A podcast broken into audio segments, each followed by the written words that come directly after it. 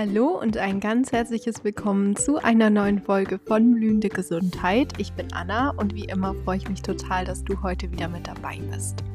Frederik Gerber war bei mir zu Gast und wir haben gemeinsam über sehr, sehr viele wichtige Themen gesprochen, die eben bei Long-Covid oder MECFS relevant sein können. Zum einen sprechen wir sehr ausführlich über das Thema Sauerstoffsättigung und Puls und wie das eben uns Informationen über unseren Körper und auch die Reaktion des Körpers auf verschiedene Reize geben kann. Außerdem sprechen wir auch über das vegetative Nervensystem und über die verschiedenen Arten von Bewegung, wie man Bewegung eben steigern kann, warum sie auch wichtig sein kann und eben auch ja, wo da die Unterschiede liegen. Also warum zum Beispiel ein Spaziergang für uns nicht so anstrengend ist wie Kochen oder Haare waschen. Für mich war diese Folge unglaublich spannend. Ich habe nochmal viele neue Erkenntnisse gesammelt und ja, durfte für mich einfach nochmal so das Bild so ein Stückchen weiter vervollständigen. Und ähm, ich finde, Frederik hat das ganz toll erklärt und es war einfach super spannend. Ähm, er hat ja auch zusammen mit Leonie, die ja auch schon hier im Podcast zu Gast war, mit ihr habe ich die Baseline-Folge aufgenommen, die ich dir auch vielleicht noch empfehlen kann, wenn du magst. Ähm, mit der zusammen hat er eben auch ein Long-Covid und MECFS-Genesungsprogramm entwickelt, was ich auch ähm, verlinke. Das ist jetzt äh, Werbung von Herzen, da bekomme ich nichts für, aber vielleicht ähm, ist es ja auch was für dich, wo du mal reinschauen kannst. Und ich ja, wünsche dir jetzt einfach ganz viel Spaß bei der Folge. Freue mich, dass du hier bist und dass wir jetzt vielleicht zusammen so ein bisschen äh, von Frederik lernen können. Ein ganz herzliches Willkommen. Ich freue mich mega auf unser Gespräch heute und bin ganz gespannt, welche Erkenntnisse es für mich, aber auch natürlich für die Zuhörenden hat. Ähm, ich würde jetzt einfach dich bitten, dass du dich zu Beginn einmal vorstellst. Wer bist du? Was machst du so? Was auch immer du uns erzählen magst. Ja, gerne.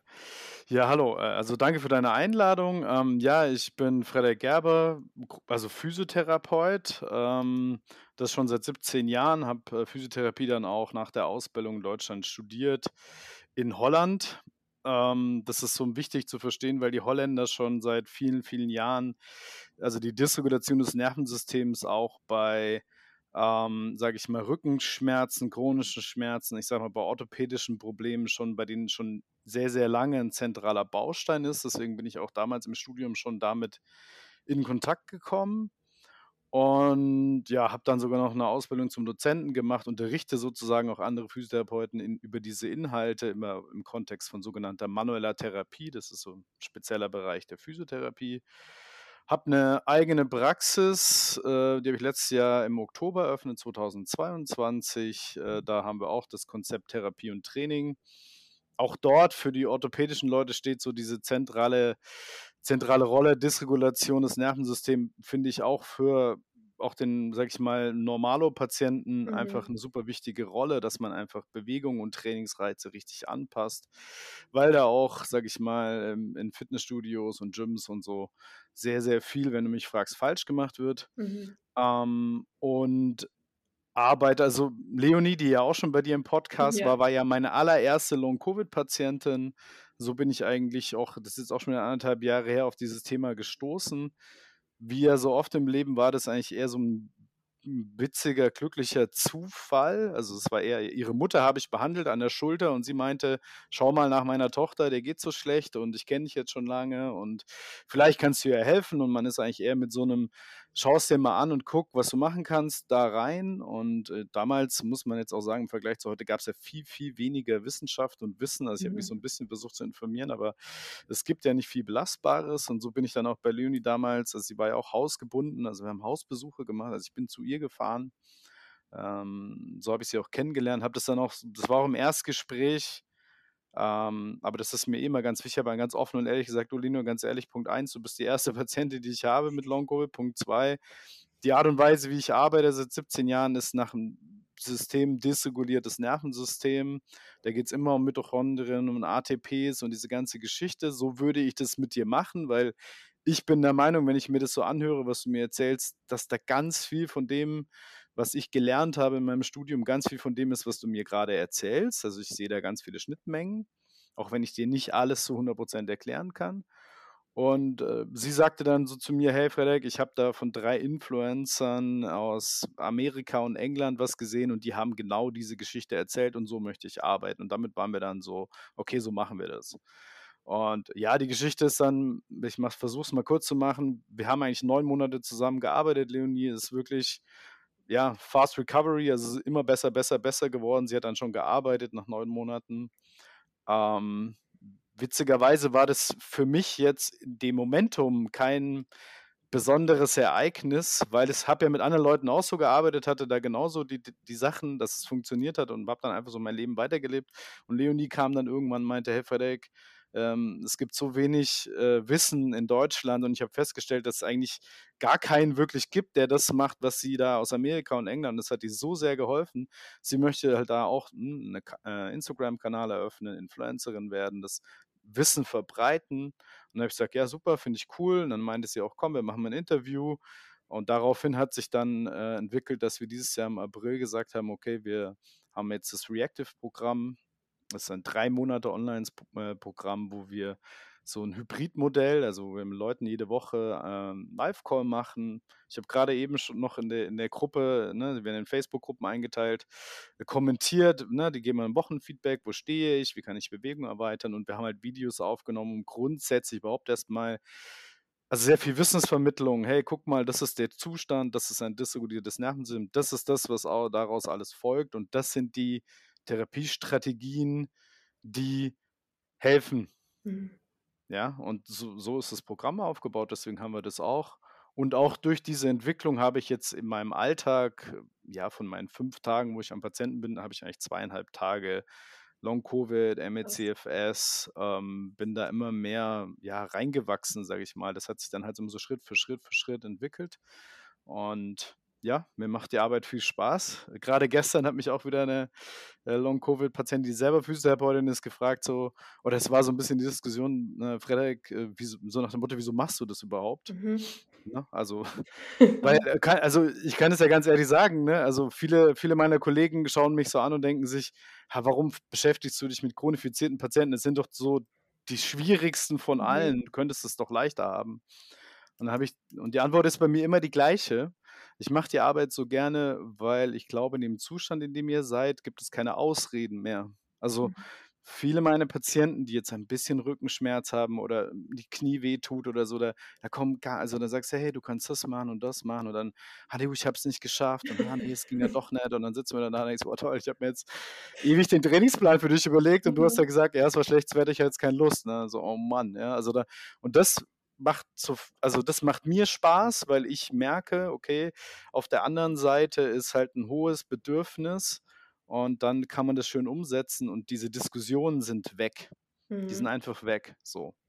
Weil ich glaube, in dem Zustand, wo ihr seid, gibt habt ihr keine Wahl mehr. Es gibt keine Wahl mehr. Ihr seid an dem Punkt of no return, also, du musst jetzt handeln, so. Absolut, ja. Und das ist das, ähm, wo wir grade sind, deswegen macht mir das super viel Spaß. Genau.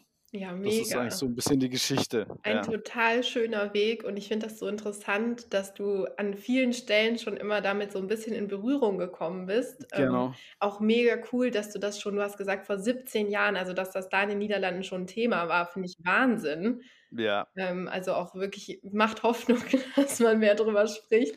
Ja, auf jeden Fall. Also, es gibt ja da das ist ja das deswegen freue ich mich immer, wenn jemand mich mich jetzt wie du anfragt und sagt also, was ich auch immer so den Leuten sage, ist also, Long-Covid-spezifisch gibt's schon immer 'n bisschen mehr Wissenschaft im Moment, aber es ist natürlich immer noch alles im Gesamtkontext relativ wenig. Ja. Ähm, aber über die Dysregulation des Nervensystems und was es mit dir und deinem Körper macht und was daraus folgt, darüber gibt's eigentlich schon seit 20, 25 Jahre sehr belastbare Mhm. Wissenschaft. Ähm, deswegen zum Beispiel, wenn wir dann zum Thema Puls und Sauerstoffsättigung kommen, also, dass dein dass du 'n erhöhten Puls hast in Ruhe oder auch unter Belastung oder dass zum Teil deine Sauerstoffsättigung auch absinkt.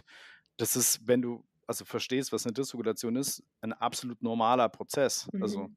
das hat mein Rückenschmerzpatient oder ich sage mal, mein Stressmanager, der vor mir sitzt und ich mache das jetzt, seitdem ich mit euch arbeite, auch immer, dass ich den so: „Hey, zieh mal 'n Pulsoxy an.“ Ja, da sehe ich auch so Werte und der schaut auf 'n Finger und sagt: „Guck mal, ne, deine Sättigung ist auch grade bei 95 und wir sitzen hier.“ Also ich Mhm. würde bei dir schon 97, 98, 99 erwarten, weil er hat ja nicht wie ein Long-Covid-Patient irgendwie vielleicht auch Thematik mit Transport, Sauerstoff und so. Ne? Das Ja. heißt, er ist einfach dysreguliert und deswegen funktioniert sein System gerade nicht. Oder halt, es funktioniert schon, aber halt nicht so, wie er es gerne hätte, deswegen ist er ja bei mir. Das ist ja auch immer die Botschaft, die ich sage, wenn das Nervensystem dysreguliert ist, dann gibt es Folgen, die sind logisch und das ist nicht krankhaft. Also das Mhm. ist jetzt, ne, also wenn ich dich in diesen Zustand versetze, dann passieren diese Dinge. Ja. Das ist eigentlich Physiologie und nicht Pathologie. Es ist nichts Krankhaftes, sondern es ist eine normale Reaktion deines Körpers auf den Zustand, in dem er gerade ist. Passiert bei dir so und das passiert bei mir so und das passiert bei Leonie so und das passiert bei allen anderen genauso. Ja. Na, und das, das finde ich immer sehr wichtig. Ja. Ne? Dann nimmt so ein bisschen diese krankhafte Voll. Gedanken raus und okay, das ist normal, dass dein Puls das macht und es ist auch normal, dass du, äh, ne, wir hatten gerade großes Thema, war in der einen Gruppe dieses, ich bin hypersensibel, dass sie alle sagen, boah, ich merke, dass kleine Dinge mich total stressen, was früher überhaupt kein Problem war. So, ja, das ist ganz normal, weil du bist gerade in der Dysregulation, das heißt, diese, dieses, ich bin flexibel und reagiere auf eine Situation, die ich nicht geplant habe, wird ja aktuell natürlich schwerer fallen.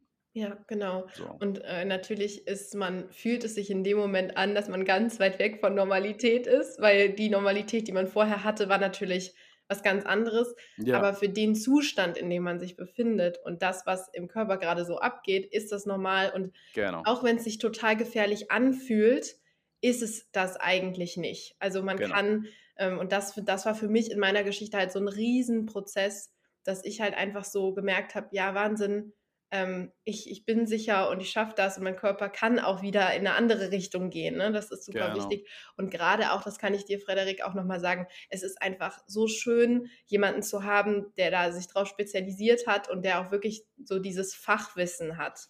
Weil auch das, Ja. da haben wir halt wirklich einfach gerade in Deutschland viel zu wenige von. Ähm, die Ja, meisten, denen es besser geht, die haben sich das alles irgendwie selber angeeignet.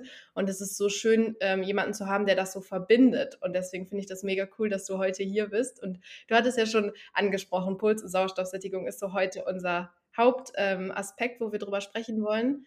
Ähm, ich finde das so spannend, weil ich mich tatsächlich selber da gar nicht so viel mit beschäftigt habe, weil das viel später erst so mir über den Weg gelaufen ist, als ich schon eigentlich jetzt fast gesund war. Und ähm, deswegen, ja, ich finde halt so schön, dass man mal was hat, was man messen kann. Genau. Also einen Wert, an dem man sich orientieren kann. Und Genau. ich würde gern, dass du einfach erstmal den Wert an sich erklärst. Ähm, Ja. Einfach nur, was ist der Puls und was ist die Sauerstoffsättigung? Ja, gut, der Puls ist einfach die Herzfrequenz, also wie oft dein Herz pro Minute schlägt, um deinen Körper zu versorgen. Also in der Fachsprache sagt man, um ein äh, Steady State oder eine Homöostase, also ein Gleichgewicht aufrechtzuerhalten. Also wenn wir jetzt hier sitzen und wir sind vielleicht, ne, ich bin jetzt ein bisschen aufgeregt und so, und dann geht mein Mhm. Puls natürlich auch hoch, Ja. ja, einfach durch die Emotion. Und ähm, aber wenn ich mich schneller bewege, brauche ich, habe ich auch einen höheren Sauerstoffbedarf, dann geht der Puls auch hoch. Ähm, das heißt, der Puls ist immer so eine Art, der reagiert halt auf einen Zustand Mhm. und passt sich dann an und versucht immer dieses Gleichgewicht herzustellen. Ne, das ist so, das ist ja immer das Ziel des Bestreben des Körpers, so ein Gleichgewicht herzustellen. Die Sauerstoffsättigung ist im Endeffekt, also ein Pulsoximeter, den man an den Finger klippt, der dient dazu, zu, einfach zu messen, wie hoch in Prozent ist die Sättigung von Sauerstoff im Blut. Also Mhm. wenn wir jetzt atmen, ne, und ich atme ein über die Nase, dann geht ja ein gewisser Teil Sauerstoff in meine Lunge, dann wird es von der Lunge, also dann wird es von der Lunge transportiert in kleinste Gefäße, in, über die Alveolen und dann geht es in, in den Blutsauerstoff, äh, also in den, in den Blutkreislauf rein. Und dort an Hämoglobin wird dann Sauerstoff gebunden und mit dem Gerät möchte ich einfach messen, wie hoch ist die Sättigung, also wie viel bindet dein Körper an Sauerstoff, von dem du atmest. Mhm. Also wie viel ist davon jetzt auch wirklich in deinem Blut gelandet? Das ist ja schon Mhm. mal die erste Frage. Weiß ich nicht, ob du, also wenn man so an 2020 zurückdenkt, Startphase Corona-Infektion, da hat man dann oft mit diesen Sauerstoffmasken gearbeitet, weil man ja die Idee hatte, oh, okay, die Sättigung sinkt. Also man hat schon gemerkt, es gibt eine Problematik mit der Versorgung von, von O2 im Blut. Dann hat man von außen Sauerstoff drauf, was ja auch logisch ist. Okay, ich mache mehr Sauerstoff rein. Wenn ich mehr Sauerstoff reinmache, gibt es mehr Sauerstoff im Blut. Ähm, die krassesten Fälle waren ja sogar so, dass unter der Sauerstoffversorgung die Leute weggestorben sind. Also Mhm. dann wurde klar, okay, das alleine reicht wohl nicht. Also nur Sauerstoff von außen ist natürlich schon ein sinnvoller Schritt und kann auch helfen, aber halt nicht bei allen. Und anscheinend haben wir noch eine andere Problematik, die zugrunde liegt. Dann kam die Geschichte mit, okay, es sind anscheinend diese, diese kleinen Gefäße hinter der Lunge. Die Alveolen haben eine Thematik, die haben einen Spasmus, also die sind zu eng und deswegen kommt zwar Sauerstoff in die Lunge, aber es, von der Lunge schafft man es irgendwie nicht ins Blut rein und da ist ein Spasmus. Das wurde jetzt auch schon wieder so teils widerlegt. Ne? Jetzt ist man eher so, dass man sagt, es gibt bei vielen auf jeden Fall eine sogenannte Zwerchfellschwäche, also bei der Atmung, bei der Einatmung schaffen die es erstmal nicht genug Luft reinzuziehen. Und dann spricht man von der sogenannten stillen Hypoxie, also eine stille Unterversorgung im Blut. Das hat der äh, Professor Plesch, heißt er, glaube ich, hat da so ein paar schöne Studien gemacht, stille Hypoxie. Was man mit, also das, ich mag diesen Begriff total, weil er, finde ich, der beschreibt es so schön, weil es ist so still im Hintergrund, also, also wenn wir zwei reden und deine Sauerstoffsättigung abfällt, mhm. merken wir das gar nicht. Das ist so still im Hintergrund. Das ist jetzt nicht so, dass dein Körper direkt in Alarmsituationen geht. Mhm. Aber er ist natürlich tendenziell immer eher in einer, so einer leichten Mangelversorgung. Mhm. Ne? Und still heißt halt, damit meint man, es kommt auch erstmal keine, es ist nicht so, dass du da anfängst mhm. tief zu atmen oder es kommt keine übertriebene Reaktion deines Körpers, sondern es läuft erstmal so still ab und fällt und fällt. Und erst wenn du wirklich in eine, äh, so eine Art fast schon Extremmangel kommst, dann würde natürlich die Reaktion kommen. Also warum das ganz genau ist, kann zum Beispiel die Zwerchfellschwäche sein, das kann dieses Problem der, also man nennt es Diffusion sein bei der Lunge. Ähm, das weiß man nur noch gar nicht ganz genau, also so 100% kann man das nicht beschreiben. Und was man jetzt ja auch weiß inzwischen, da hat zum Beispiel Professor Simon auch ein paar schöne Sachen gemacht, ähm, ist, dass also die Sättigung zu messen ist schon mal gut, sie gibt uns schon mal ein gutes Feedback. Es gibt zwei, also zum Beispiel bei einer chronischen Hyperventilationssyndrom wird die Sättigung immer hoch sein und trotzdem hat er ein Versorgungsproblem. Das heißt, es kann auch hoch sein, es kommt trotzdem nicht in deinem sogenannten Effektororgan, im Muskel oder im Gehirn an. Ähm, das heißt, wir können einfach nur messen, wie viel Sättigung ist im Blut. Mhm. So.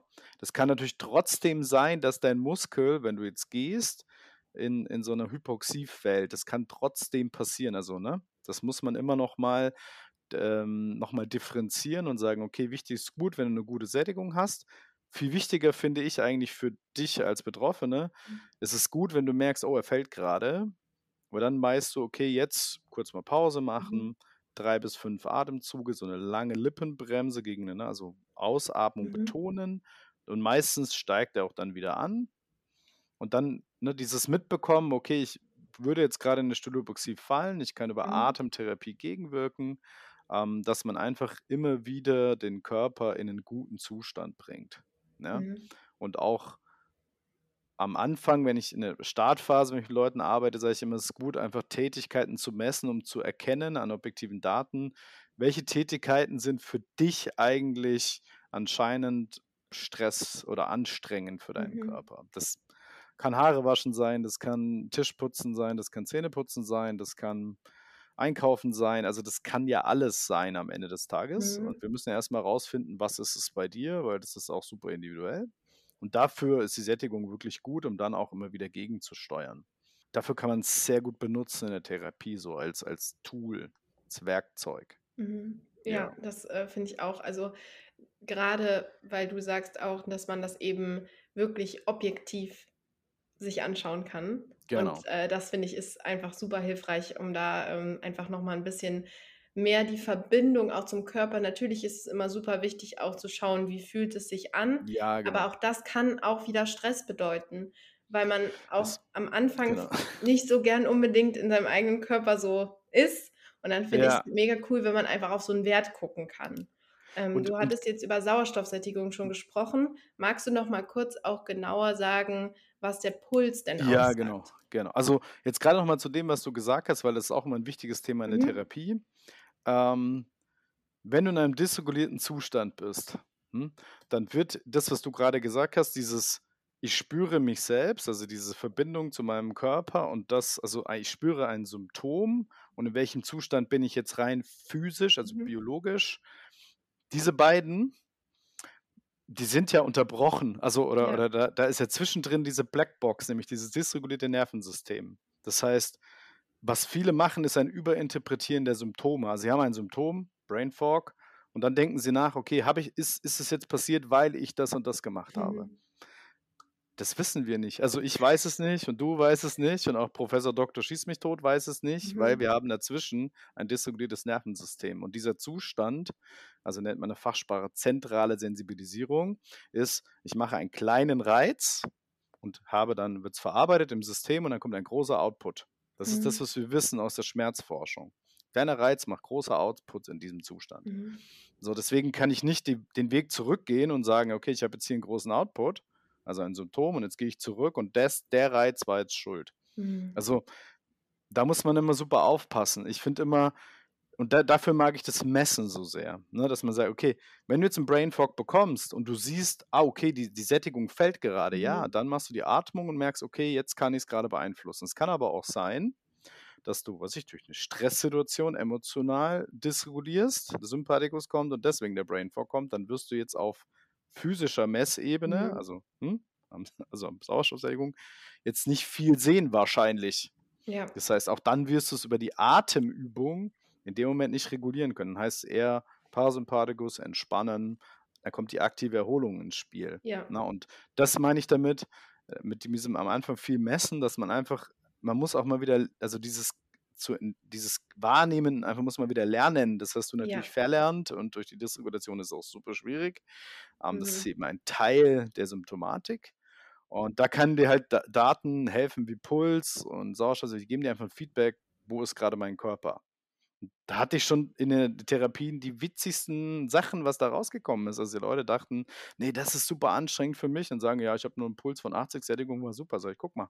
Also physisch, alles gut. Mhm. Ne? Aber es gibt ja noch, ne, also wir haben ja drei Formen von Aktivität, Genau. also physisch, kognitiv und emotional. Das heißt, sehr wahrscheinlich war es für ihn kognitiv, emotional sehr anstrengend Ja. und deswegen auch, also es, er bildet sich das ja nicht ein, das möchte ich auch nochmal sagen, sondern äh, das ist wirklich für ihn anstrengend und das ist, kann total erschöpfend sein. Das ist ja überhaupt nicht, überhaupt nicht in, zur Diskussion.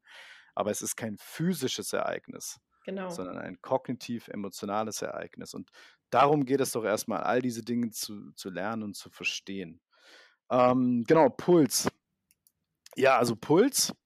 Puls äh, ist jetzt in, der, in dieser Kette, wie ich es beschrieben habe, von okay, wir nehmen Sauerstoff auf und Sauerstoff, also der Körper will immer Sauerstoffversorgung von allen Organen sicherstellen, ist der Puls ein sogenannter Kompensationsmechanismus. Also der Puls geht hoch, weil dein Gehirn bemerkt, das kann zum Beispiel in deinem Oberarm rechts sein oder in seinem eigenen Gehirnareal, oh, okay, ähm, es gibt gerade ein, ein, eine Art Mangel oder es ist zu wenig Sauerstoff da, eine Hypoxie. Und Mhm. deswegen, ne, die Sauerstoffschuld, spricht man im Sport, das ist eine Sauerstoffschuld. Und die will er ausgleichen. Deswegen fährt er den Puls hoch und dadurch, dass die Pumpe mehr äh, Blut mit äh, Sauerstoff rausdrückt ins Gewebe, soll einfach diese Hypoxie wieder ausgeglichen werden. Mhm. Ne? Deswegen geht der Puls hoch. Das ist sozusagen immer ein kompensatorischer Mechanismus. Mhm. Deswegen haben manche, also stellen viele dann fest, okay, wenn ich meine Atemtherapie mache, mein Puls sinkt. Ja, genau. Ja, klar, durch die Atmung stellst, gibst du mehr Sauerstoff, fährt der Puls runter. Mhm. Ne? Das ist, weil der Puls reagiert ja nur. Das ist ja nur ein Kompensationsmechanismus. Der, der fährt hoch, weil was gemessen wird im System. Und ähm, so muss man ihn auch bewerten ne? und sagen, ja, okay, wenn dein Puls hochgeht, hat dein, dein Gehirn, deine Messsensoren gerade gesagt, guck mal, guck mal, ähm, da ist irgendwo ein bisschen wenig Sauerstoff im System. Also ich kann dir dann auch nicht genau sagen, ist es jetzt der Muskel oder ist es das Gehirn? So genau ist es nicht, ist ja was Allgemeines, aber es gibt uns immer dieses Feedback. Ja, und deswegen kann man mit dem Puls, gibt er uns genauso wie die Sättigung Feedback über, was bedeutet diese Aktivität für deinen biologischen Körper. Mhm. Ne? Also das finde ich mir sehr wichtig, diese, diese, diese Aktivitäten zu trennen. Absolut, ja. Genau. Das, Das- das ist immer grundsätzlich. Ja. Mhm. Und das heißt also, wir kamen, also wenn der Puls ansteigt, ähm, haben wir biologisch einen, einen zu hohen Reiz oder ähm, eine zu hohe Anstrengung. Und wenn die Sauerstoffsättigung abfällt, so ganz einfach gesagt, Mhm. sind das so die zwei Sachen, wo man nachgucken kann. Genau. Okay. Die zwei. Die zwei Sehr helfen dir ganz gut, um einfach festzustellen, okay, mein Körper. Ähm, aber wie gesagt, man darf jetzt auch nicht in Panik verfallen, also dass man sagt, oh Gott, der Puls geht hoch. Also wenn man Sport macht, will Mhm, man ja ganz ja. bewusst diese Situation provozieren. Also ein Sportler geht ja ganz bewusst in höhere Pulsbereiche, um seine Leistung zu steigern. Also Ja. er provoziert absichtlich eine Sauerstoffschuld, um hinterher mehr Sauerstoff wieder aufzunehmen. Also das ist jetzt nichts, also wenn der Körper mal einen höheren Puls hat, eine gewisse Zeit passiert ihm nichts, also passiert Ne. nichts Schlimmes, sondern das ist im Sport provozierst du das sogar absichtlich. Ja. Also, die verrückten Amerikaner haben sogar Trainingssysteme, wo sie Teile also, wo sie Körperteile abbinden, um diese Sauerstoffschuld zu produzieren. Also, das ist echt 'n bisschen crazy, aber so sind die Amis halt, ja, Mhm. aber aber aber die machen es absichtlich, weil Mhm. die wollen das, weil die wissen, okay, ne, wenn der wenn der Körper 'n Reiz bekommt, dann wird er danach sagen: „Okay, ähm, ich bin leistungsfähiger.“ Aber der Mhm. Prozess funktioniert bei eben bei Dysregulation auch nicht mehr. Also, dieser Prozess, ich gehe über die Schwelle und werde dann leistungsfähiger, sondern Mhm. bei euch heißt es ja immer unter der Schwelle bleiben. Ja, auf jeden Fall ganz Ähm, aber wichtig. ab aber wie gesagt, das muss noch mal so für die weil ma ich hatte da manchmal schon, dass Leute gesagt haben: „Ja, aber wenn ich 115er Puls habe, dann passiert mir was ganz Schlimmes.“ Sage ich: „Da passiert dir Mhm. gar nix“, ne? Also Genau. Ja, das ist super wichtig, dass du das sagst, weil auch wenn wir jetzt hier grad äh, später gehen wir ja wahrscheinlich auch noch mal genauer auf bestimmte Werte Genau. und so ein. Ja. Ähm, nicht, dass man sich da verrückt macht, weil es Genau, gibt man auch Leute, die dann wahrscheinlich da drauf gucken und denken: „Oh Gott, Panik, Panik.“ Richtig, genau. Und dann geht der noch höher, ja, man sich genau. ja auch so: „Oh Gott, der Puls ist hoch“ und dann Ja, genau. Ja, Ähm, weil man das das vielleicht vorher ja natürlich nicht bemerkt hat und nicht gesehen hat Genau. und dann denkt man auf einmal, weil man's nur weil man's jetzt sieht, es war obwohl du gestern das Messgerät noch nicht dran hattest, war der Puls auch schon wahrscheinlich genauso. Wahrscheinlich, sehr wahrscheinlich. Und Ähm, wahrscheinlich auch schon 'n bisschen vorher. genau, ja. Und das ist Genau. halt ganz wichtig auch das ist ja auch 'n ganz großer Teil vom Brain Retraining an sich, dass man sich immer wieder Genau. sagt: „Es ist sicher, es ist nicht nicht schlimm“, dass man dadurch eben den Körper durch seine Gedanken eben beruhigt. Und wenn man jetzt da eben ähm, das einen dann so stresst bei so 'ner Messung, dass man da immer sich wieder dran erinnert, so: „Das ist alles in Ordnung und eigentlich hilft mir das jetzt nur, mehr herauszufinden.“ Also, Genau. ne, aber ich Genau, kann mir auch es vorstellen, dass für manche Leute das auch überhaupt nix ist. Also, kann ich mir auch Richtig. vorstellen. Ja, ja, hatte ich auch schon. Also, wir hatten auch schon wirklich Leute, wo wir dann gesagt haben, okay also, die einen äh, 'ne Patientin hat zu mir gesagt: „Freda, ich habe die den Puls so gegen die Wand geschmissen, weil die mich so geärgert hat.“ Da habe ich gesagt: „Ja, alles gut.“ Also, es soll ja 'n Hilfsmittel sein. Ja, Und wenn dich genau. das stresst und das die Funktion des Hilfsmittels nicht erfüllt, dann Mhm. zur Seite, alles gut. Ja. Ähm, dann kannst du's auch immer immer intuitiv machen, ne? Ja, genau, das Ähm, funktioniert es ja auch, ja. genau. Die Idee ist ja eigentlich also, wenn wenn der Prozess gut läuft, sagst du, am Anfang messen wir ganz viel und dann wird's wieder abgebaut. Also, Mhm. am Anfang wollen wir erst mal verstehen, welche Aktivitäten sind wie einzuordnen. Und wenn man das dann mal verstanden hat, dann macht man nur noch so weil bei 20 Minuten messen du mal zwischendrin in der Mitte und dann läufst du wieder weiter. Also, du sollst ja auch wieder dich lernen, auf dein Körpergefühl zu hören Ja. und wegzugehen von diesem Tracken. Ja. Ähm, es ist halt in der Startphase hilfreich und dann muss man's aber auch wieder ablegen und, Genau. ähm, ja. Ja, das heißt also, dass äh, da da da würdest du auch immer zu raten, dass man das Absolut. irgendwann ja, gut, Ja, gut, also, das wie mal gesagt, das wäre 'n Teil des Prozesses, dass man Mhm. sagt, wir wollen es auch wieder dieses Puls, dieses ich schaue ständig auf den Puls mal wieder abtrainieren. Ja. Weil ne, es wenn wir jetzt an Verhalten denken, also, auf der Ja. psychischen Ebene also, Verhalten ein normales Verhalten ist jetzt nicht, dass du rausgehst, ständig auf deinen Puls schaust. Ja. Das mache ich ja auch nicht. Gut, ich schaue Genau. natürlich öfter auf meinen Puls, weil ich Physiotherapeut bin und das spannend finde, aber Ja. ähm, aber nicht in so 'nem Gedanken: „Oh Gott, oh Gott, oh Gott“, ne, sondern ich schaue: „Okay, jetzt bin ich da und da“, ne? Das gibt Ja. mir einfach 'n Feedback. Aber, Ja. ähm, wie gesagt, da geht's um die psychische Komponente und das Verhalten will man jetzt ja nicht zwanghaft gestalten, sondern sagen: „Hey, das Genau. soll dir helfen, schau da drauf und nimm's einfach wahr.“ Ja. Und das ist doch da damit wollen wir arbeiten. Ja, und wir wollen ja auch, ähm, einfach ganzheitlich zu 'nem gesunden Leben hinkommen. Und, ähm, auch da ist natürlich das nicht, ähm, gesund, wenn man immer wieder seinen eigenen Körper eben, ähm, beobachtet und schaut, was macht der grade, sondern im immer mehr zu diesem Vertrauen hinzukommen. Und ich glaube, Genau. auch da ist das wichtig. Aber ich denke, dass auch wirklich viele, die jetzt hier zuhören, eher auch noch am Anfang Hm, stehen. wahrscheinlich, ja. Und da ist es halt natürlich auch, ähm, mega hilfreich und auch, ähm, in Bezug auf die Baseline. Genau. Und, ähm, da habe ich ja mit Leonie 'ne ganz, äh, tolle große Folge schon drüber gemacht, Ja, aber ich fände ganz genau. gut, wenn du's noch mal kurz anschneidest für die, die Ja. die jetzt noch nicht gehört haben. Genau. Ähm, und da dann auch zu differenzieren, weil du ja eben gesagt hast, dass, ähm, eben es diese 3 Komponenten gibt und wir wahrscheinlich eher so nicht bei allen mit diesem mit dieser Methode klarkommen dann. Genau. Also, erst mal ist es so, ne, bei der Baseline geht's ja darum, dass wir sagen, ne, dass wir einfach rausfinden wollen auf also, jetzt in meinem Part als Thera Physiotherapeut natürlich sehr stark auf körperlicher Ebene, Mhm. ähm, dass man sagt, okay also, die Baseline ist so definiert in der Wissenschaft, dass man würde man eigentlich dreimal einen Messversuch also, eine Messung durchführen. Also, man würde dreimal zum Beispiel beim Schmerzpatienten sagen: ne, der hat Knieschmerzen und sagt, wenn ich 800 Meter gehe, tut mein Knie weh. Und dann würde man sagen, geh bitte drei Tage hintereinander. Und dann geht er vielleicht mal einmal 800, einmal 900 und einmal 1000 Meter, weil es ändert sich ja auch ein bisschen. Und dann würde, wäre die Base 900 Meter, also die Mitte der drei. Mhm. Und dann würde man davon 20 Prozent abziehen, sagen ein Fünftel davon weg. Ja? Mhm. Und dann ist das deine Baseline. Dann würde Okay. man das setzen und sagen, so, du läufst jetzt diese Strecke X. Jetzt habe ich mit 900 ein Fünftel äh, eine super schwierige Rechnung aufgemacht, aber Wäre ich jetzt auch überfordert. groß, wir, wir sind ja großzügig, sagen, wir, ziehen wir mal 200 Meter ab und sagen, okay, du startest mit 700. Das Mhm. ist deine Baseline. So wäre es definiert in Ja. Fachsprache. Ist natürlich bei einem Long-Covid-Patienten nicht immer so gut umsetzbar, weil ich will ihn ja nicht an die Grenze Genau, treiben. ja. Ne? Aber nur, dass man erstmal versteht, wo kommt es her und wie es ist definiert. Ne? Das heißt, die Baseline war schon immer so definiert, ich nehme einen Wert und ziehe mal davon was ab. Mhm. Also bei, bei ganz vielen, wenn ich mit denen Erstgespräch mache und ich frage die, hey, und dann sagen die, du, ja, ich kann zehn Minuten spazieren gehen und, dann frage ich, ja, wie, neben, dann muss man ja abfragen, auch, wie fühlst du dich danach? Und ich sage, oh, nee, es war eine 7 von 8 von 10, also die Box-Skala. Und dann sage ich, ja, 7 von 8 ist echt ein bisschen viel. Wir wollen eher so 3 bis 4. Mhm. Wie waren denn deine Pulswerte? Ja, manchmal war er schon ein bisschen höher und so. Und dann würde ich sofort sagen, hey, komm, lass mal 20% abziehen. Deine Base ist bei 8. Mhm. Ne? So, weil Baseline bedeutet, ich kann es an guten und an schlechten Tagen machen. Und Ja. wir wollen ja da so einen Puffer einbauen. Auf gar keinen Fall an diese Grenze ran, nicht am Anfang. Wir bleiben ein bisschen drunter. Mhm. Ne? Ähm, das ist so Punkt 1, so was ist Baseline auf physischer Ebene. Äh, Das zweite ist, ne, Puls definiert man eigentlich immer so, ich sage immer, der Max-Puls ist 110, jetzt gerade am Anfang. Also später verändert sich das auch. Wir gehen im Reactive auch mal über 110 und machen also machen auch Intervalle. Also gibt es ganz, ganz viele verschiedene Geschichten.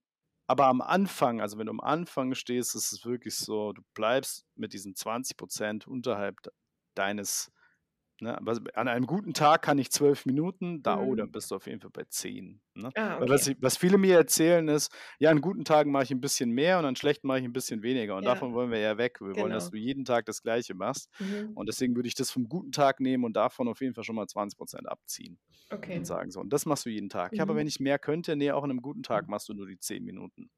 Weil nur daraus bildet sich ja dann die Baseline, dass man sagt, okay, wenn du 10 Minuten wirklich sieben bis zehn Tage jeden Tag gehen kannst, an guten und an schlechten Tagen, dann kann man sagen, so nächste Mhm. Woche, jetzt können wir 10 Prozent steigern. Ja, okay. Und das musst du halt stabilisieren und dazu brauchen wir die Baseline. Der Puls am Anfang ist maximal 110, am besten so um die 100. Am Mhm. besten so, dass wir sagen, du bist so um die 100, zwischen 95 und 105. Also es gibt immer so Pulsbereiche. Mhm. Der wird ja nicht immer gleich bleiben. Äh, Und dann 95 bis 105, da bewegst du dich. Wenn er Mhm. mal 108 ist, auch alles gut, aber dann weißt du, okay, ich mache ein bisschen langsamer, atme mal ein bisschen tiefer und dann pendelst du dich da ein. Mhm. Und da willst du hin. Die Sauerstoffsättigung sollte in Aktivität ähm, über 94 Prozent sein. Nach medizinischer Definition bist du bis 90 Prozent immer noch im grünen Bereich. Mhm. Aber auch da machen wir diese Baseline-Nummer, dass wir sagen, ich sage immer 94, weil wenn dann auf 92 fällt, haben wir immer noch einen Puffer. Ja. Ne? Ne? Und bis 90 ist es okay, aber ich würde halt nie auf Limit spielen mit einem Patienten, sondern immer sagen, Nee. hey, mach 94 und wenn du merkst, fällt drunter, dann reagiere und dann sind wir immer im Grünen. Wie du vorhin Mhm. gesagt hast, dann bist du immer Sicherheit. Ja, genau. Du bist super grün, es ist alles, dein Körper ist in einem ne, sauerstofftechnisch und pulstechnisch in einem super Wohlfühlbereich Mhm. unterwegs. Ähm, das Ziel davon, ne, also dieses einmal am Tag so eine, ich nenne es zyklische Bewegung in diesen Puls- und Sauerstoffbereichen zu machen, nennt sich in der Fachsprache aerobes Training Mhm. oder noch größer wäre es aerobe Lipolyse, also dass man sagt, äh, aerob bedeutet einfach der Körper, die Zelle, also jede Zelle ist immer mit Sauerstoff versorgt, Ah, das okay. ist, bedeutet aerob. Und Lipolyse wäre, okay, ich verbrenne gerade Fett als Energieträger und nicht Glucose, also nicht Zucker. Also so metabolische Flexibilität. Genau, Ja. genau. Also das Ziel wäre, in die aerobe Lipolyse reinzukommen. Mhm.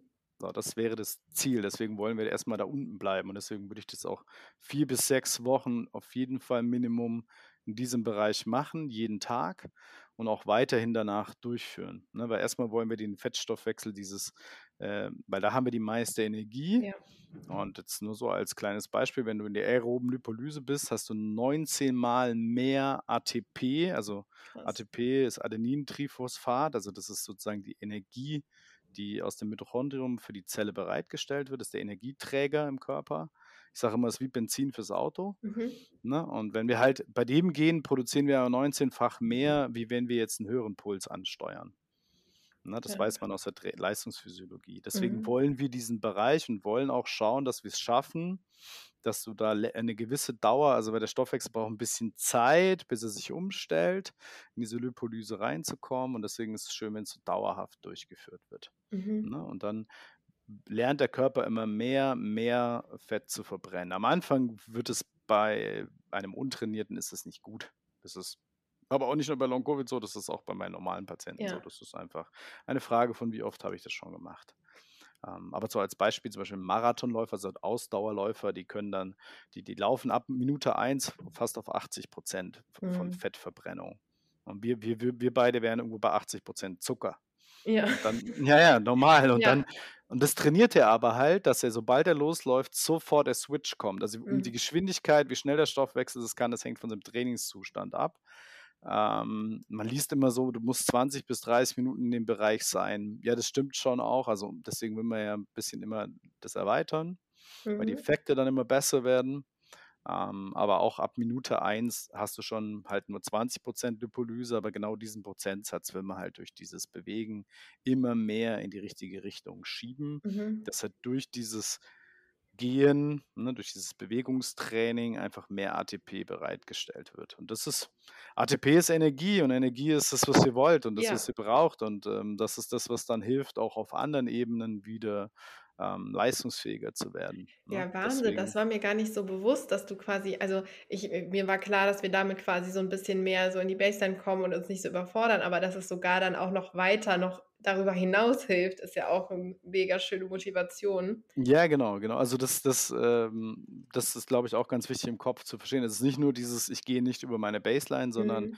dadurch ist es für mich eine Basis deiner, deiner, deiner Therapie, ist, wenn du diese Bewegung machst, lernt der Körper eben mehr Fett zu verbrennen und dadurch mehr Energie bereitzustellen. Mhm. Und dadurch wirst du leistungsfähiger auf der physischen Ebene. Das hilft dir natürlich auch auf Kognitions- und emotionaler Voll. Ebene. Ne? Ähm, ja. Also gerade wenn die Leute sagen, ah, ich kann mich so schlecht konzentrieren und so, dann ist natürlich, wenn du es schaffst, mehr ATP und Sauerstoff dem Gehirn zur Verfügung zu stellen, dann wird auch dieses Gehirn leistungsfähiger. Mhm. Ja, das ist einfach eine logisch, deswegen nennt man das ja auch so schön Grundlagen-Ausdauertraining, weil es ist eine Grundlage.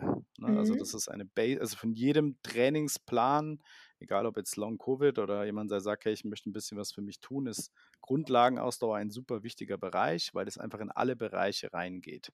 Ohne das ja, ohne ATP kann auch der Sportler nicht funktionieren. Nee, ne? ja. Und auch der normal sitzende, leistungsfähige, am, ne? ganz um, sagen wir, ein normaler Mensch, der einfach arbeitet, genauso wenig wie ihr mit Long Covid und MECFS. Genau, ja. Und deswegen ist für mich Bewegung, also wenn wir jetzt nochmal da, darauf kommen, also sagen, mhm. deswegen ist Bewegung für mich so ein wichtiger Teil der Therapie. Ja. Dass man sagt, es ist einfach, das ist ein Grundbaustein. Natürlich ist, wir brauchen auch noch aktive Erholung für Parasympathikus. Das, das, mhm. das, das alleine reicht nicht. Ja, Alles klar, es ist ganzheitlich, da müssen ein paar ja. andere Sachen kommen, aber ähm, das ist ein wichtiger Baustein, weil dadurch stelle ich einfach auf physischer Ebene schon mal Energie bereit.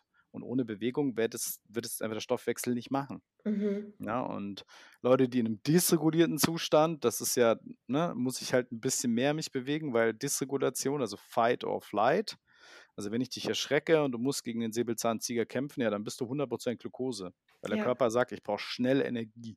Mhm. Ja, ich brauche ganz schnell und die schnellste Energie ist halt Glucose, die er hat. Aber die Glykogenspeicher sind dann nach einer halben Stunde leer. Ja. Ja, und, da, und deswegen falle ich dann, dann beim Glukosestoffwechsel, ja, fallen die Leute ins Loch. Ja? ja. Und dann essen sie wieder was, dann geht es hoch und dann fallen sie wieder runter. Das ist so wie Reizerholungsmodell, dass man sagt, hey, wir wollen nicht hoch, runter, ja. hoch, runter. Wir wollen eine Welle. Ne? Deswegen genau. soll die Bewegung ja auch sanft stattfinden. Mhm. Und du sollst ja nicht schwitzen oder so, sondern einfach schön atmen, ganz entspannt. Ja wahrscheinlich wäre das schon meditatives Gehen oder so, keine Ahnung, wie man ja. es dann in solchen Bereichen ja. nennt, aber es geht eher in diese Richtung. Ja, voll. Und ja. ich finde es so spannend, dass du das jetzt auch mit der Glucose ansprichst, weil ich habe halt, also genau das, was du sagst, diese Welle, immer diese Spitzen und dann diese Löcher und das ist irgendwie immer so dieses Charakteristische für diese ja, für diesen Zustand. Ähm, und Genau. egal, ob das jetzt ist, dass wir uns immer wieder überfordern und dann in 'n Loch fallen oder dass Ja. unser Körper auf die auf die Nahrung so reagiert. Ja. Aber die gute Nachricht ist ja, dass man bei allen Sachen irgendwie wieder was verändern kann. Und, ähm, wenn wir jetzt in dem Loch sind, ähm, oder wenn, sage ich mal, unsere Sauerstoffsättigung abfällt.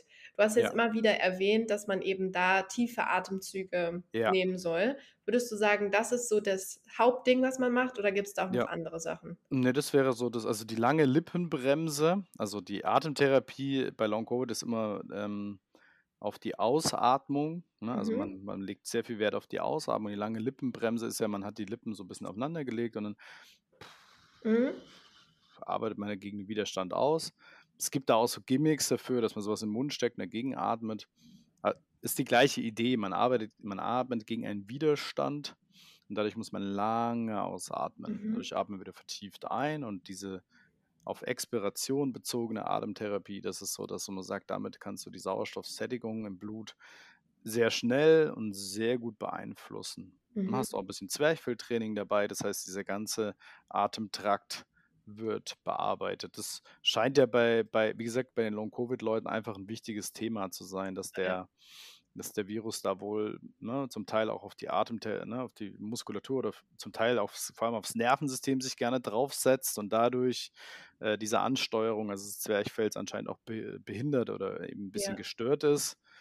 Ich glaube, die Uni Hamburg hat da auch 'ne schöne Studie mal veröffentlicht, gesagt, äh, die konnten nachweisen, dass so kleine, äh, Virusreste auch, ähm, aufm Nervus vagus saßen, also deswegen auch schwieriger für euch, den Parasympathikus anzusteuern, weil er wohl halt auch durch das Virus ja irgendwie, ne, irritiert ist, ne? Mhm.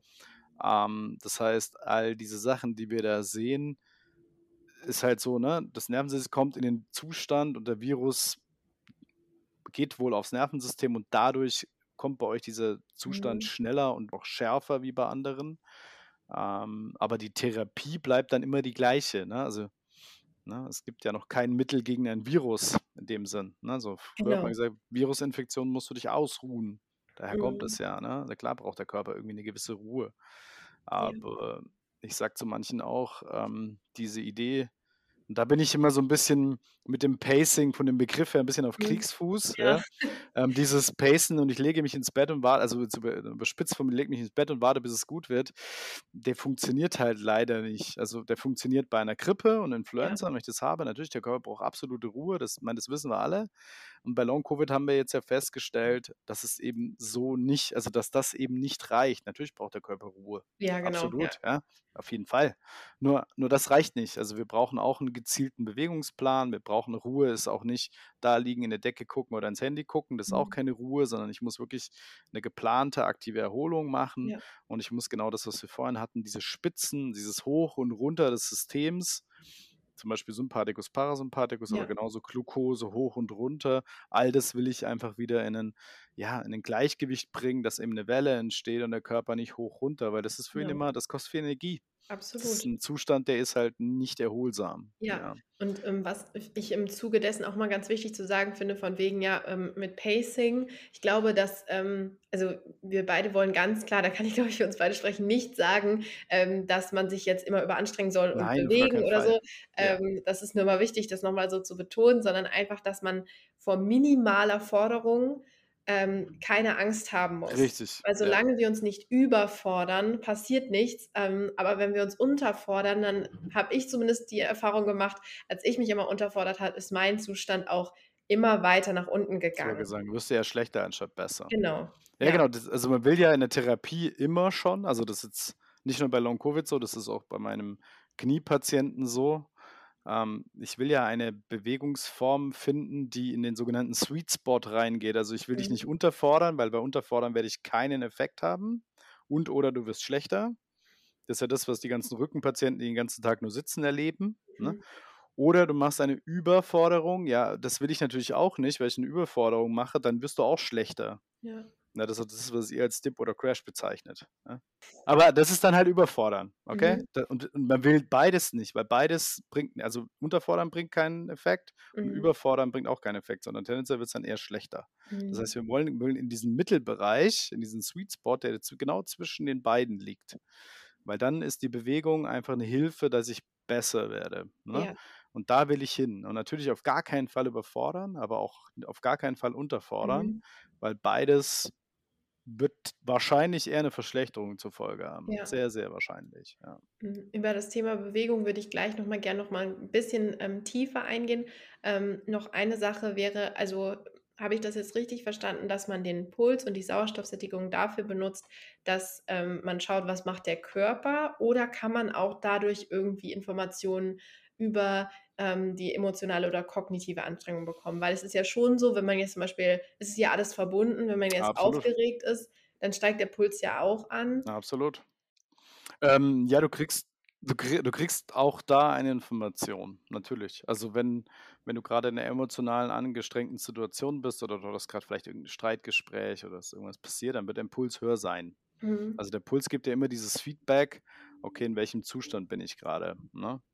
Auch auf emotionaler Ebene, ne? Mhm. Nur also, dann kommt's halt um also, wie reagiere ich jetzt also, die Frage ist ja immer, wie reagiere ich jetzt da drauf, wenn ich das sehe oder feststelle, sage: „Boah, jetzt ist mein Puls oben, weil ich mich so aufgeregt habe“ oder jetzt mal übertrieben gesagt, der Chef schreit dich an oder so. Mhm. Du gehst in den Fight-Modus, ne? Dann geht er halt hoch, ne, weil du Ja. bereitest dich ja auf Fight vor. Das ist 'n bisschen 'ne Typfrage, wie man darauf reagiert. Manche reagieren besser mit 'ner Meditation und 'ner aktiven Erholung und kriegen dann das System runtergefahren.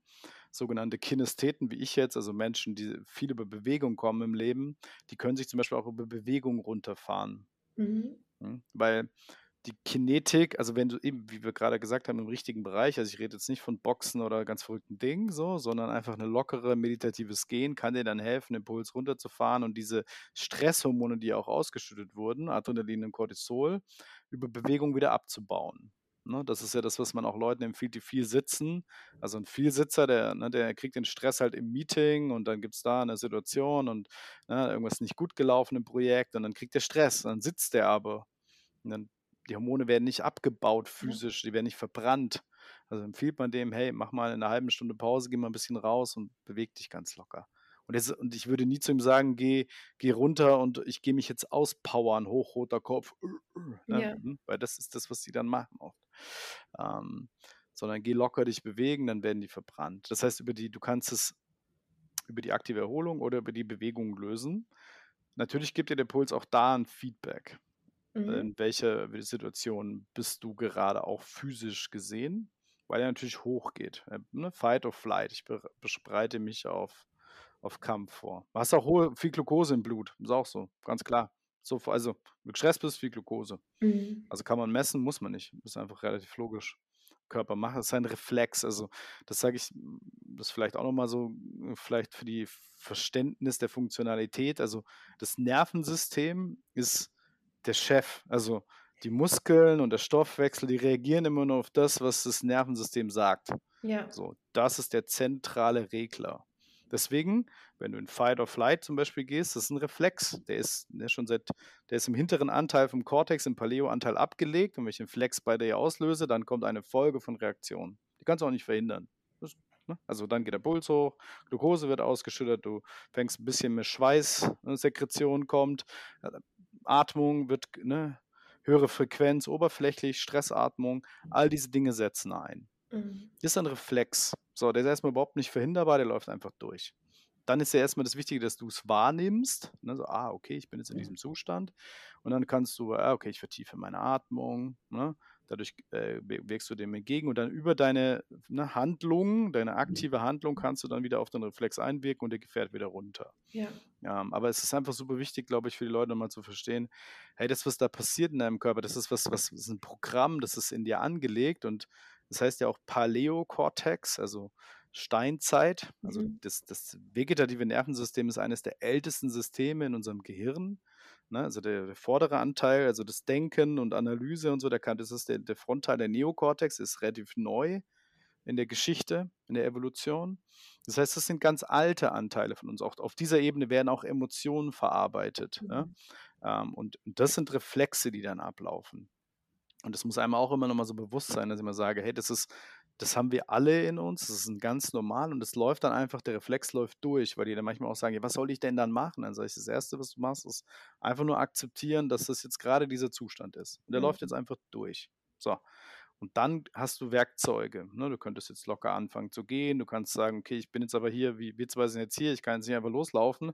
Also kann ich vielleicht ein bisschen meine Atmung verändern, ein bisschen ruhiger reden und schon passiert da wieder was. Also ich kann dann über den Neokortex schon Paleo wieder beeinflussen. Aber es ist ein Reflex, der passiert. Und dann ist es klar, wenn das Nervensystem in diesem Zustand ist, in Fight or Flight, dann kriege ich natürlich auch Muskelschmerzen, weil der Tonus im Muskel wird hochgefahren, weil er will ja kämpfen. Also das heißt Anspannung. Ja, dann Entspannung. Ja, und dann, dann kommen die, was ich sage, ja, ich, ich roll mich dann da aus oder so. Dann sage ich, ja, aber wenn du dich ausrollst, wird es dein Nervensystem nicht verändern. Da wird dir vielleicht eine Meditation viel mehr helfen, um dieses Problem zu lösen, weil es ist zentral gesteuert. Zentral ist der Chef, also der Muskel reagiert nur auf das, was da kommt. Und das Herz auch und die Gefäße auch, weil die Gefäße scheinen ja, das ist sowas, was eigentlich in der neueren wissenschaftlichen Forschung Richtung Long-Covid immer klarer wird, ist, dass die Gefäße bei euch ein großes Thema sind. Also dieses, das Blut, also diese, der ne, Sauerstoff kommt in die Arterie rein, aber anscheinend kommt es im Blut befindliche Sauerstoff nicht an den, an den Effektororgan, weil dieser Weg irgendwie gestört ist. Also wir wissen noch nicht genau was. Mhm. Aber es gibt, ne, schon äh, auch, ich habe jetzt ein, zwei Patienten gehabt, die haben so Angiografien gehabt, da konnte man nachweisen, dass in Innenseite der Gefäße so kleine Veränderungen sind. Das heißt, die Gefäße spielen bei euch auch eine Rolle. Diese, die, und MECFS weiß man, dass die Gefäße sehr rigide, sehr fest sind. Das heißt, die Elastizität geht verloren. Das hat ein bisschen was mit dem Sympathikus zu tun. Also wenn der immer oben ist, dann wird das Gefäß ah, eng gestellt. Aber es hat auch was damit zu tun, ne? da, da, sind wir wieder bei Bewegung im Allgemeinen. Wenn ich mich hinlege und ganz lange Liegezeiten habe, dann wird mein Körper auch ja steifer und unflexibler. Und das heißt, diese Rigidität, also dieser Elastizitätsverlust der Gefäße wird dadurch auch gefördert. Deswegen bekommen auch alle Patienten bei mir so sanfte Dehnungsübungen. Ganz sanft, aber irgendwie dieses, der Körper muss gestreckt werden an den Gefäßen. Also man, gerade wenn man sagt, boah, mir tun mehr, wenn ich Kopf, Arme habe ich Probleme, ja, dann müssen die locker gedehnt werden, dass diese Gefäße Zug bekommen. Das wird auch immer klarer. Und ähm, so, wie du es vorhin schön gesagt hast, ist halt so eine ganzheitliche Thematik, die bei euch da kommt. Also spielen so ganz viele Sachen eine Rolle. Ne? Ähm, aber wie gesagt, objektives Messen ist halt schön für die Betroffenen, glaube ich, auch, um einfach zu erkennen, hey, ne, also das ist keine Einbildung oder es, es hilft manchmal auch, auch drittens klar zu machen, ne, in welchem Zustand du bist. Also, ne, wenn du mit deinem Partner spazieren gehst und du hast Puls 120 und er hat Puls 80, kann er vielleicht verstehen. Guck, wir machen beides gleiche Bewegung, aber ich bin gerade um ein deutliches mehr angestrengt bei diesem Tempo. Kannst du verstehen, dass dann, wenn ich 20 Minuten gehen für mich ist, wie wenn du 40 Minuten joggen würdest? Dass ich danach natürlich total erschöpft bin. Das ist, und das ist normal, weil mein Zustand ist gerade so und ich reagiere so. Hier, ich kann es dir sogar, guck mal, da ist der Wert, siehst du es. Und dann, ah ja, okay, jetzt ne, so langsam Verständnis. Ja, ja auch, auch ein ganz wichtiger Punkt, ja, auf ja. jeden Fall. Und da ist halt so, ich glaube, das ist wirklich auch so eine Typsache, ob das jetzt für einen was ist oder nicht. Aber ich glaube, dass man es einfach mal so ja, versuchen kann und ähm, man macht das ja wirklich einfach mit diesen Oximetern. Da ist ja, glaube ich, auch der Puls direkt auch mit drin, genau. die man sich so an Finger klipsen kann. Ich meine, die kosten ja jetzt auch das ist ja wirklich auch überschaubar. 18, 19 Euro ja. meistens sowas. Ja. Also die sind erstmal überschaubar und dann kriegt man so ein Gefühl. Und dann, ähm, genau, kann man ja für sich ausprobieren, ist es was für mich oder nicht. Ne? Also es ist halt einfach ein, ein Hilfsmittel. Wie gesagt, ja. ich sage immer, es ist ein Hilfsmittel. Es soll dir helfen. Wenn es dir mhm. nicht hilft, gibt es auch noch andere Hilfsmittel. Ähm, aber das ist halt ein, finde ich, relativ einfacher Weg. Ähm, mein Pulsoximeter kostet nicht viel, dann kann ich mir immer wieder einen Finger klippen und ich kriege sofort ein Feedback und damit komme ich auch wieder in diese Selbstwirksamkeit. Ich kann mhm. handeln, ich bin nicht völlig ausgeliefert einer Situation. Und ähm, das finde ich auch eine schöne Sache. Aber genau, wir wollten doch noch allgemeine Bewegungen sprechen. Genau. Ne? Genau. Ja. genau, genau. Ist mir jetzt auch gerade wieder eingefallen. ja, wir haben ähm, ganz viel schon gesprochen. Ja, das stimmt, das stimmt. Also, ähm, was du ja auch äh, gesagt oder im Eingangsgespräch gesagt hast, was für manche Leute im Bereich Bewegung äh, schwer zu verstehen ist, ist so dieses, ich kann 20 Minuten spazieren gehen und das geht gut. Und wenn ich mhm. danach eine Entspannung mache, also auch direkt nach dem Gehen immer eine Entspannungseinheit einleiten, ähm, geht es mir gut und ich, manche fühlen sich dabei auch super und so ne? und mhm. wundern sich dann oder, oder verstehen dann nicht, ja, okay, aber wenn ich jetzt meine Haare wasche oder dusche oder, oder ähm, ein Brot schneide, also Mhm. eine azyklische Bewegung mache, also eine kleine, eher Mhm. schnellere Bewegung mache, warum man da dann, was ich, nach zwei, drei Minuten oder nach einer Minute schon merkt, boah, ich bin total erschöpft oder meine Arme Mhm. tun mir weh oder ne, ich bekomme Brain Fog. Also dann kommt ein Mhm. Symptom oder eine Reaktion des Körpers auf diese Bewegung. Ähm, das liegt daran, dass man, also das, worüber wir gerade geredet haben, war ganz viel zyklische Bewegung, ne, Fettverbrennung, all diese Dinge. Mhm. Aber wenn ich eine azyklische Bewegung mache, ähm, dann werde ich es halt eben nicht schaffen, in diese Lipolyse gut reinzukommen. Das ist einfach auch ganz normal, das ist bei mir auch so. Also gutes Beispiel finde ich ist zum Beispiel Haare waschen oder Brot schneiden, weil ähm, wenn ich mit den Händen arbeite, ist es ja Feinmotorik. Mhm. Wenn ich gehe, draußen ist Grobmotorik, grobe Bewegung. Und Grobmotorik ist jetzt hirntechnisch gesehen ein anderes Areal als Feinmotorik Mhm. und kostet mein Gehirn einfach weniger Energie. Mhm. Hm, Weil Gehen habe ich als Kind gelernt und das ist sozusagen da hinten im kleinen Hirn abgespeichert, läuft einfach ein Programm. Gehen. Ne? Ja. So, so wie Schwimmen und Radfahren. Also wenn du mal Radfahren gelernt hast, dann, auch wenn du es zehn Jahre nicht machst, das Fahrrad geht. Ne? Ja. Ja, ist gespeichert. Kleinhirn. So. Mhm. Und deswegen ist Gehen für uns grobmotorisch und dadurch auch energetisch sehr niedrig. Also für uns sehr einfach umzusetzen und auch für das Gehirn keine große Anstrengung zu gehen, wenn wir es jetzt rein von neurowissenschaftlich betrachten. So, jetzt, wenn man Haare waschen macht oder Brot schneiden, benutze ich meine Hände und meine Hände sind auf dem Hirnareal, auf dem sogenannten Homunculus, sehr groß repräsentiert. Deswegen Mhm. habe ich auch hier ein sehr gutes Gefühl. Das heißt, wenn ich feinmotorisch unterwegs bin, habe ich mehr Hirnareal und die Hirnareale brauchen dann auch mehr Blut und mehr Sauerstoff, Mhm. um diese Bewegung durchzuführen. Meistens sind die auch ein bisschen schneller, also die Geschwindigkeit ist höher. Beim Brotschneiden Mhm. und auch beim Haarewaschen sind das eher eine schnellere Bewegung. Das heißt, ich habe einen höheren Anspruch an Koordination und auch an Hirnareale, weil ich ein feinmotorisches mm, Areal benutze. Und deswegen ist es für mich jetzt vom Reiz her oft anstrengender und schwieriger, wenn man es jetzt physisch betrachtet, als gehen. Mhm. So. Auch stehen ist für viele viel schwieriger als gehen. Ja, das ist aber das ist normal. Also wenn ich das betrachte, würde ich sagen, ja klar, nur wenn du 20 Minuten gehen kannst, kannst du vielleicht drei Minuten stehen. Stehen Mhm. ist für das, was dein Gehirn und dein Körper leisten muss, viel, viel schwieriger wie gehen. Ja. Hm?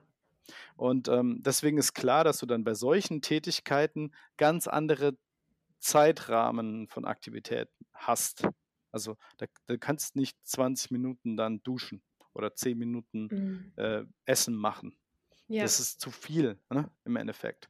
Da kommt dann eher, also da arbeite ich dann gerne mit dieser 30, also mit dem intervallartigen 30, 60 Sekunden Regel, dass man sagt, hey, ähm, da macht es Sinn, die Bewegung zu fraktionieren, also in Mhm. kleinere Anteile aufzuteilen und zu sagen, okay, wenn wir jetzt machen wir mal kochen, ne, also muss kochen und der ganze Prozess dauert 30 Minuten, ne, schnippeln, rein, warm, Topf anheben, solche Ja. Geschichten, ne? Und dann würde ich halt immer sagen, ja, okay, dann machst du aus 30 Minuten dreimal 10 zum Beispiel. Oder vielleicht auch 5 Minuten, 6 mal 5. Also das ist einfach super abhängig, wie gut du das kannst, von deiner Geschwindigkeit, von deiner Atmung und das dann eher fraktionieren. Und gerade wenn du da anfängst zu schnibbeln und das ist so eine kleine, schnelle Bewegung, das Mhm. würde ich sogar nur 30 bis 60 Sekunden machen, Ja. weil das ist klar, das ist herausfordernd für dich. Dann die Arme erstmal hängen lassen, 60 bis 90 Sekunden Pause und dann wird weiter geschnippelt. Ne? Ja. So, bis ich das erledigt habe. Und das andere, wenn es da wieder ein bisschen reinkippen und alles, was dann ein bisschen wieder ein bisschen grober ist, das kann ich wahrscheinlich ein bisschen länger durchführen. Ja. Und die azyklischen Bewegungen sind ganz anders zu bewerten wie die zyklischen Bewegungen. Ne? Und das sind halt genau diese alltäglichen Bewegungen.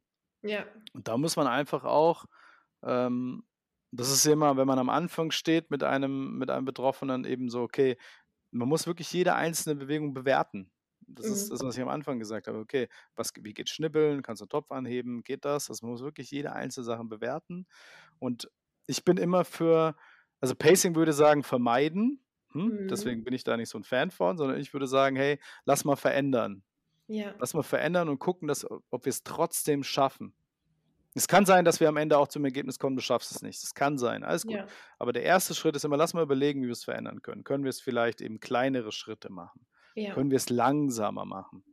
Können wir das Schnippeln vielleicht, keine Ahnung, wenn du einen Thermomix hast, kann das vielleicht eine Elektronik übernehmen. Ja, Hilfs, also Hilfs- und Organisationssysteme Voll, aufbauen. voll. Ja, kann, kann vielleicht das Schnibbeln dein, was ich, dein Partner oder wenn du bei Mutter bist oder bei irgendjemand für dich übernehmen und du machst den Rest weiter. Aber ich mag einfach, wenn die Leute aber nicht hinlegen und sagen: „Ich kann das nicht“ und der andere kocht, sondern versuch doch, so gut es geht, im Prozess dabei zu sein mit den Dingen, die du durchführen kannst, weil das ist Alltagstraining. Und Ja. Alltagstraining ist das meiner Meinung nach das beste Training, was du machen kannst. Also, Mhm. ne, das ist besser wie jegliche spezifische ich stehe auf einem Bein und fasse einem in die Nase oder whatever. Ja. tausend verrückte Übungen, Ja. aber das ist das da kannst du's doch perfekt trainieren. Und Ja, dann musst du halt es ist nicht einfach, ich weiß, und es ist am Anfang auch anstrengend, immer zu überlegen: „Okay, mit das und mit das und das.“ Mhm. Aber wenn du's einmal verstanden hast und wenn du's einmal dann kannst du damit arbeiten und dann wirst du auch merken, dass du von Woche zu Woche 'n bisschen besser wirst. Dann wirst du merken: „Ja, okay, letzte Woche konnte ich nur 20 S Sekunden schnippeln, jetzt bin ich schon bei 30 Sekunden. Hey, cool, es Ja. geht schon besser.“ Ja, gut. Und dann machen wir 'ne kurze Pause, mach die nächste Aktivität. Und genauso mit Haare waschen oder so, dass man halt so klar, wenn du die Arme hochnimmst und das ganze Blut sackt den Körper ab und wir hatten ja vorhin davon, die Gefäße müssen dann anpassen und das geht halt bei euch nicht so gut, dann ist natürlich Haare waschen über Kopf für euch 'ne boah, Hände sind aktiv, das ist echt 'ne Herausforderung. Absolut. Das ist physisch gesehen was ganz anderes wie Gehen. Und dann muss man halt wieder überlegen: „Hey, kann ich das unterteilen?“ Und wenn ich das halt eben nicht schaffe, dann muss ich's halt abgeben, ne? Ähm, aber der erste Schritt in meinem Kopf ist immer: „Hey, lass uns doch diese Bewegung diese alltäglichen Bewegungen eher als, ja, Alltagstraining nehmen und überlegen, Spülmaschine einräumen, Sachen in den Kühlsch äh, Kühlschrank in den Schrank oben einräumen.“ Mhm. Ähm, ja, also, das war zum Beispiel bei Leonie damals war das so 'n richtiger Gamechanger. Das war der Gamechanger war, ähm, sie konnte ums Haus laufen und hat festgestellt bei einem also, wir sind ja auch gestartet mit einmal ums Haus laufen, das waren, glaube ich, 400 Meter oder so, 4 Minuten. Und sie hat festgestellt: „Boah, wenn ich das mache, ist mein Puls und meine mein Puls niedriger meine Sauerstoffsättigung niedriger, wie wenn ich Karotten schnippele oder Mhm. wie wenn ich den Schrank einräume“, ne? Ja. Also, ne? Und Leonie war immer so alles ganz schnell So gemacht, ganz ja, so: schnell. „Ich muss schnell erledigen.“ Man Ja. will ja dann schnell fertig werden, weil man denkt: „Ich muss es Ja, schnell erledigen.“ Das ist genau. ja auch so 'ne Ja, das ist Falle, auch ja? Und dann mhm. und dann und dann hat sie und das war für sie 'n Gamechanger im Kopf so: „Ja, okay, krass. Also, das Gehen ist für mich als körperlich gesehen viel entspannter wie das andere.“ Ja, okay. Ja. Ja, und das ist doch 'ne super Erkenntnis. Und dann sage ich: „Ja, super cool, dann können wir doch das Gehen immer schön soft langsam jede Woche“ also, die Empfehlung ist immer so 10 % steigern, wenn man's dann gesichert hat, eine Mhm. Woche. Ähm, das können wir jetzt schön steigern und bei dem anderen müssen wir überlegen, wie wir das eben anpassen. Ja. Bei Leonie zum Beispiel war jetzt beim Einräumen in den Schrank, wie stand ich da wie gesagt, ich kann mich noch erinnern wie heute, wie ich da so neben ihr in der Küche stand und sie das geräumt hat. Wir haben Mhm. gemessen, so Puls 120, so, boah, Ja. ne? „Leonie, es wäre gut, wenn du atmest.“ Das Mhm. ist so so ganz einfache Dinge oft. Das ist nicht dieses Magic-Ding, sondern es ist so: „Hey, stell dich hin, atme locker durch.“ Und dann noch mal und dann war der Puls schon mal 10 Schläge niedriger. Hey, das ist doch gut. Ja. Okay, und dann lass uns überlegen, wie wir das machen. Und dann kannst du vielleicht nicht alle Gläser auf einmal einräumen, dann machst du halt mal 30 Sekunden und dann setzt du dich hin, machst was anderes und dann läuft das halt in 3 Schritten ab, zum Genau. Beispiel so. Ja. Und, ähm, so würde ich mit Bewegung versuchen, umzugehen, Mhm. auch vom Mindset her und Voll. sagen: „Hey, komm, versuch doch jede Bewegung, die du machst, so als kleines Training zu betrachten, um zu überlegen, wie du's für dich nutzen kannst.“ Und dann hast du jede Woche eben auch so kleine Erfolgserlebnisse. Es tut dir ja auch gut, wenn du dann merkst: „Hey, cool, guck mal, das geht besser Ja. und das geht besser.“ Und das sind immer Kleinigkeiten. Also, du wirst nicht in Woche 3 aufwachen und sagen: „Boah, ich kann's auf einmal alle einräumen.“ Es sind halt immer Ja. kleine Schritte, die du gehst. Genau, Ähm, ja, und wie du sagst, ne, manchmal dann auch, ähm, ehrlich zu sich zu sein und zu sagen, ähm: „Ich kann das nicht“, beziehungsweise ich sage dann Ja. immer: „Ich kann das noch nicht“, Genau, sehr ähm, gut. weil ich weiß, dass das später dann wieder kommt. Ähm, und auch, was du sagst, eben mit diesem: „Wie kann ich's anpassen?“, finde ich 'n Mega-Ansatz, weil m man neigt halt oft dazu zu sagen: „Gut, ich mache jetzt egal, ihr könnt mich alle mal lasst mich alle in Ruhe, ich lege mich jetzt hin.“ Und das ist ja auch wieder voll verständlich, dass man irgendwann Genau, keine Lust absolut, mehr hat. absolut nachvollziehbar, ja. Ähm, aber zum Beispiel, was du auch sagst, irgendwie Spülmaschine ausräumen oder nach'm Einkaufen, ma einem muss auch bewusst sein und das ist mir auch erst ganz spät klar geworden, dass ich zum Beispiel ich habe äh, war auch mal ganz so auf Geräusche also, allein dieses Tellerklappen und so hat mich war auch 'n Riesenreiz für mich. Ja. Ähm, dann die Bewegung, dann hoch und runter, dann immer mit dem Kopf und so. Ähm, das ist einem ja erst mal überhaupt nicht klar, aber wie kann ich's denn dann gestalten? Dann habe ich mir irgendwie so, äh, Kopfhörer genommen, die Ja, dann die Geräusche genau. Ja, reduziert bisschen. haben und dann alles ganz langsam auseinandergezogen. Und Genau. äh, das finde ich ist auch gerade, dass du das so erklärst, für mich so schön zu hören. Ähm, ich habe ich bin von diesen Sachen, wie das Duschen so anstrengend ist und so, bin ich gar nicht mehr betroffen, Gott sei Dank. Ja. Aber, ähm, hätte mir das damals jemand gesagt, so: „Es ist total logisch, dass das so ist“, Ja, das genau. hätte mir so viel Erleichterung gebracht, weil ich immer dachte: „Hä, du hast sie doch nicht mehr alle. Wie kann das denn sein, dass du jetzt hier spazieren gehst, aber das nicht schaffst, dich die die Haare zu waschen?“ Ja, Ne? genau. Ja. Ähm, aber das ist halt dann habe ich irgendwann gedacht: „Gut, irgendwas hat mein Körper damit. Ich muss mich damit jetzt abfinden.“ Genau. Ne? Aber es ist Genau. super hilfreich, dass man da auch 'ne total logische und gute Erklärung für Absolut, ja. Und beim Duschen hast du ja manchmal noch Wärme, also der Ja. thermische Reiz. Bei feuchte Hitze, also beim Duschen, feuchte Mhm. Hitze, genauso wie Sauna oder ich setze mich raus in die Sonne und die Gefäße gehen auf und ich schwitze. Ja. Das ist ja dann wieder, was wir vorhin mit den Gefäßen hatten. Die Gefäße gehen auf und dann Ja. versackt das Blut ja. Also, das kennen kennen Leute ja vielleicht, ne, Ja. ältere Leute sagen das ja auch, wenn ich länger sitze, dann haben die so 'n bisschen geschwollene Füße im Ja. Sommer. Das ist ja genau das, die Gefäße gehen auf und es gibt 'ne Schwellungsneigung. Und genau das passiert bei dir beim Duschen. Also, du du ha bekommst Wärme, die durch die Wärme und feuchte Hitze gehen die Gefäße auf und dann Mhm. versackt alles. Aber wenn alles versackt, dann habe ich auch wieder keine gute Zirkulation, keinen Ja. Stoffwechsel und deswegen ist es für dich super anstrengend. Wenn du noch die Mhm. Arme heben musst, dann hast du 'ne Kombination aus Hitze, aus Stehen, ne, aus Rei also Lärm Ja. kognitiv. Also, da kommt super viel zusammen und dann ist es Ja. absolut logisch und erklärbar, warum das für dich oder für euch erst mal 'ne anstrengende Situation ist, ne? Ja. Und da geht es dann, so wie du es genau richtig gesagt hast, einfach zu überlegen, okay, bei dir, ne, Teller einräumen, der Lärm ist 'n Thema. Okay, Mhm. dann mache ich halt die Kopfhörer drauf und dann kann ich's aber trotzdem durchführen und dann Ja, genau. dann kommst du in die richtige Situation. Ja, voll cool. Und würdest du sagen, beim Thema Bewegung würdest du dich erst mal auf diese grobmotorische, Ja. zyklische Bewegung, ähm, fokussieren und dann die Alltagsbewegung Ja, steigern? so starten wir meistens. Also, Ja. genau, also das primäre Ziel ist erst mal, sch dass wir's schaffen, einmal am Tag so 'ne grobmotorische, zyklische Bewegung durchzuführen im im schönen Pulsbereich mit 'ner guten Sättigung. Das ist so das der First Step, ne? Und da muss man einfach schauen, wo jeder steht. Das ist ganz Ja. individuell.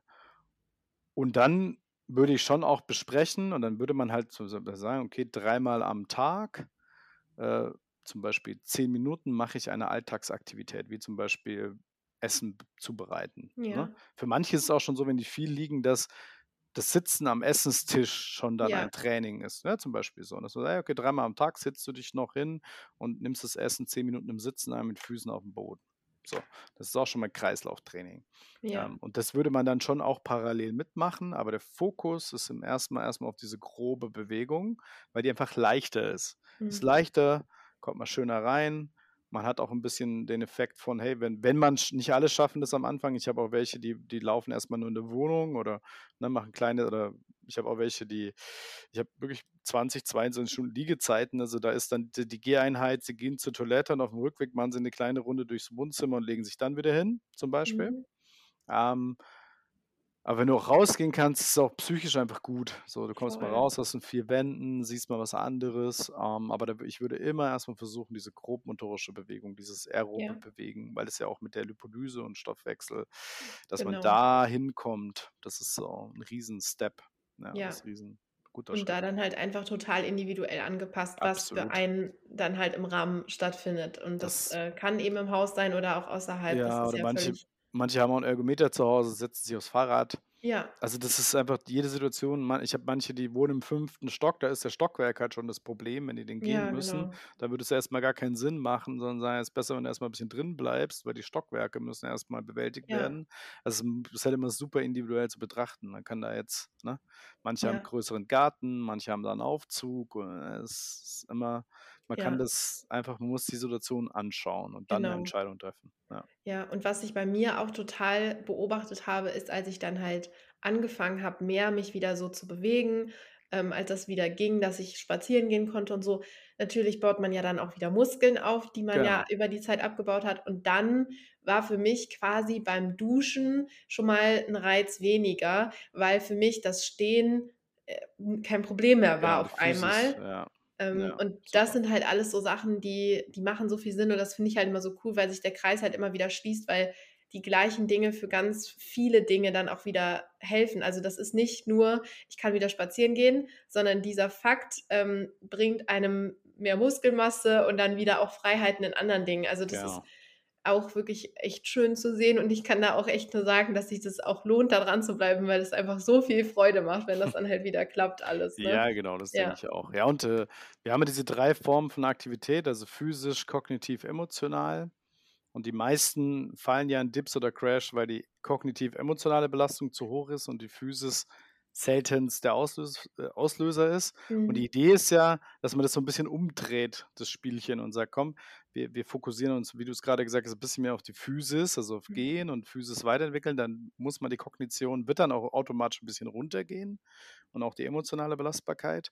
Aber die starke Physis, also wenn man dann mal 20 Minuten gehen kann oder 30 Minuten gehen und wie du sagst, dann habe ich Muskulatur, ich habe 'n besseren Stoffwechsel, hilft dir, um andere Aktivitäten, auch zum Beispiel zum Einkaufen gehen oder so alltägliche Dinge wieder zurückzuholen. Weil Ja. wenn ich im Kopf weiß, ich kann 30 Minuten gehen, dann kann ich 'n 10 Minuten Einkauf ist schon für physisch auf jeden Fall gut ma überhaupt kein Genau. Stress für deinen Körper. Dann kann ich mich auf: „Okay, es ist Lärm da, andere Leute, ich muss mich konzentrieren.“ Dann kann ich die kognitive und emotionale Komponente auch besser abfangen und dann damit kann ich Ja. die trainieren wieder. Also, dann bin ich wieder in dem wie du's grade schaffe ich mir Freiraum, um wieder die nächste Aktivität Mhm. mir äh, zu mir zurückzuholen und dann muss ich da wieder die neu bewerten und deswegen ist das die Strategie, die wir wählen. Also, na ja, komm, wir schieben erst mal die Physis hoch und dadurch gewinnen wir Freiraum, die andere Dinge dann also, ich sage immer erst Physis, dann Kognition, dann Emotion. Also, die Ja. fallen so nacheinander, diese Dominosteine.